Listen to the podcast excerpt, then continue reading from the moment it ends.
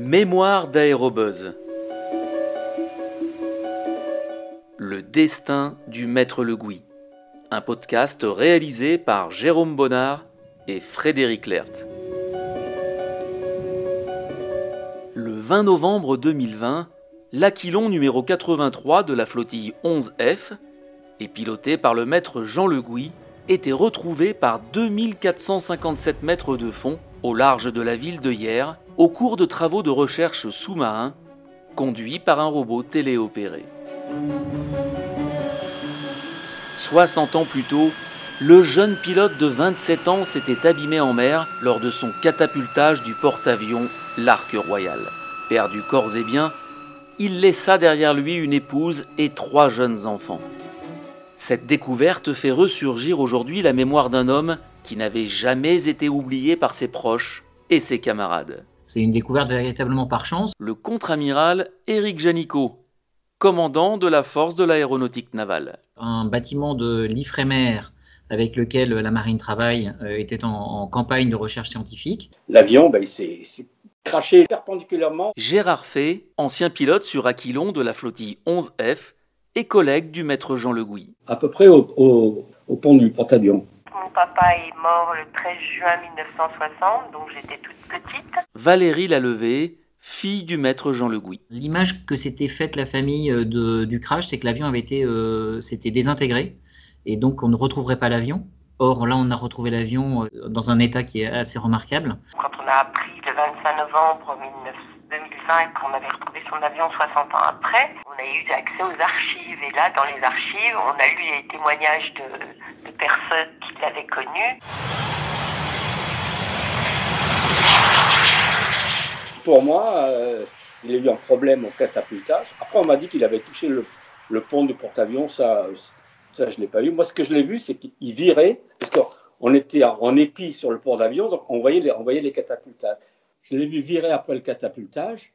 Et là, comme je vous le dis, euh, si, vous, perdez le bénéfice de la vitesse du porte-avions et la vitesse du vent, vous, décollez à une vitesse limite, ben là, vous partez en décrochage.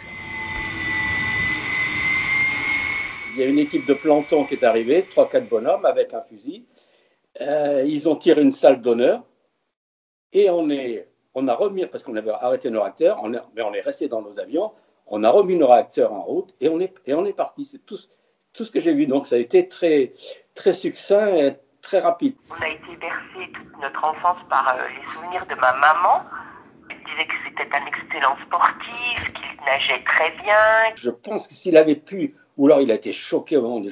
Il s'en serait sorti. C'est un excellent nageur. Le contre-amiral Éric Janicot. L'aéronautique était beaucoup moins fiable aussi qu'aujourd'hui, avec, euh, avec des, des crashs en, en nombre, en nombre assez élevé. Il y avait un hélicoptère et tout ce qu'ils ont retrouvé, ça j'en suis à peu près sûr parce que c'est sa fille qui me l'a confirmé, nous on l'avait entendu, ils ont retrouvé son casque, c'est tout. Ce casque, il, a, il était chez ma grand-mère très longtemps. Un jour, maman lui a dit Rends-moi le casque de, de Jean, mon père s'appelait Jean. Elle a récupéré le casque, elle a donné des affaires à mon frère qui était l'aîné. Et à un moment donné, mon, frère m'a dit, je vais te redonner le casque, tu vas le garder un petit peu chez toi. Et ce casque, c'est très drôle parce qu'en 2020, quand on a retrouvé l'avion, deux mois avant, ce casque, je l'ai toujours vu dans un, dans un, enveloppé dans du plastique. Et je l'avais mis dans, dans mon sous-sol.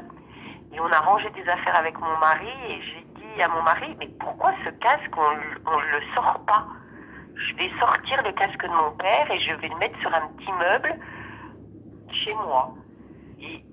Que j'ai trouvé drôle comme coïncidence, c'est qu'au moment où j'ai sorti ce casque, deux mois après, a réapparu son avion.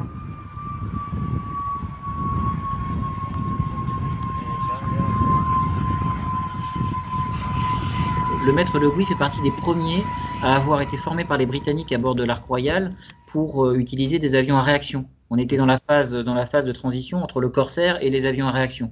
Et, euh, donc il était dans sa flottille l'un des pilotes les plus anciens, les plus chevronnés. Gérard Fay. On était lâché direct à l'époque sur Vampire, il n'y avait pas de, pas biplace. Et on arrivait sur, euh, sur l'Aquilon, qui était un, gros, un gros vampire, mais un peu, un peu plus compliqué. Il y, avait, il y avait un radar à bord qui n'existait pas sur le Vampire, il y avait un système de tir qui était pour l'époque très élaboré, mais c'était quand même pas un avion up-to-date, comme disent les Anglais, parce que comparé à ce qu'avaient les Anglais, par exemple, on était un peu à la traîne. Quoi. Il était rentré à 16 ans dans l'aéronaval comme euh, mécanicien, ensuite il voulait absolument voler, il était sorti major de sa promotion, et c'est là qu'il est, qu'il est, monté, il est monté par la petite porte. Hein. Donc c'est vraiment quelqu'un qui a, qui a eu une enfin qui a un rôle, un rôle clé comme tous les gens de son époque, mais qui a, eu un, qui a bien évidemment eu un rôle clé dans, dans, dans la montée en puissance de, de l'aéronautique navale.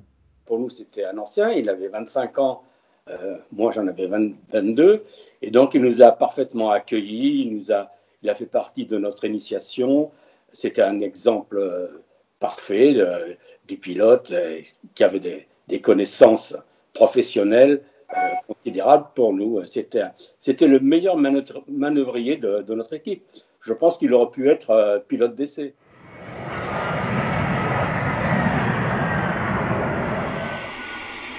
C'était une excellente ambiance. Les, plus vieux pilotes avaient, avaient 30 ans, moi j'avais 22 ans, ça se situe entre ça et ça.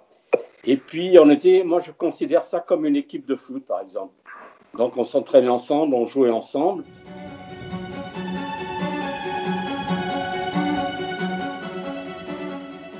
excellent dessinateur, que c'était sa passion. D'ailleurs, son slogan c'était Passe-moi ta combinaison, je vais te faire un petit dessin à la ville. Et au travail, c'était Passe-moi ta combinaison, je vais te faire un petit dessin. Il était passionné par le dessin. Ces dessins euh, ont parsemé l'ensemble des, cahiers de marche de cette époque. Il y avait donc une très bonne camaraderie. Quand on volait, c'était sérieux. Voilà. C'est arrivé très peu de temps finalement après euh, qu'on ait euh, fêté les 100 ans du premier appontage euh, par le lieutenant de vaisseau test. en octobre, donc en octobre 2020, on a, on a, fêté cet événement-là.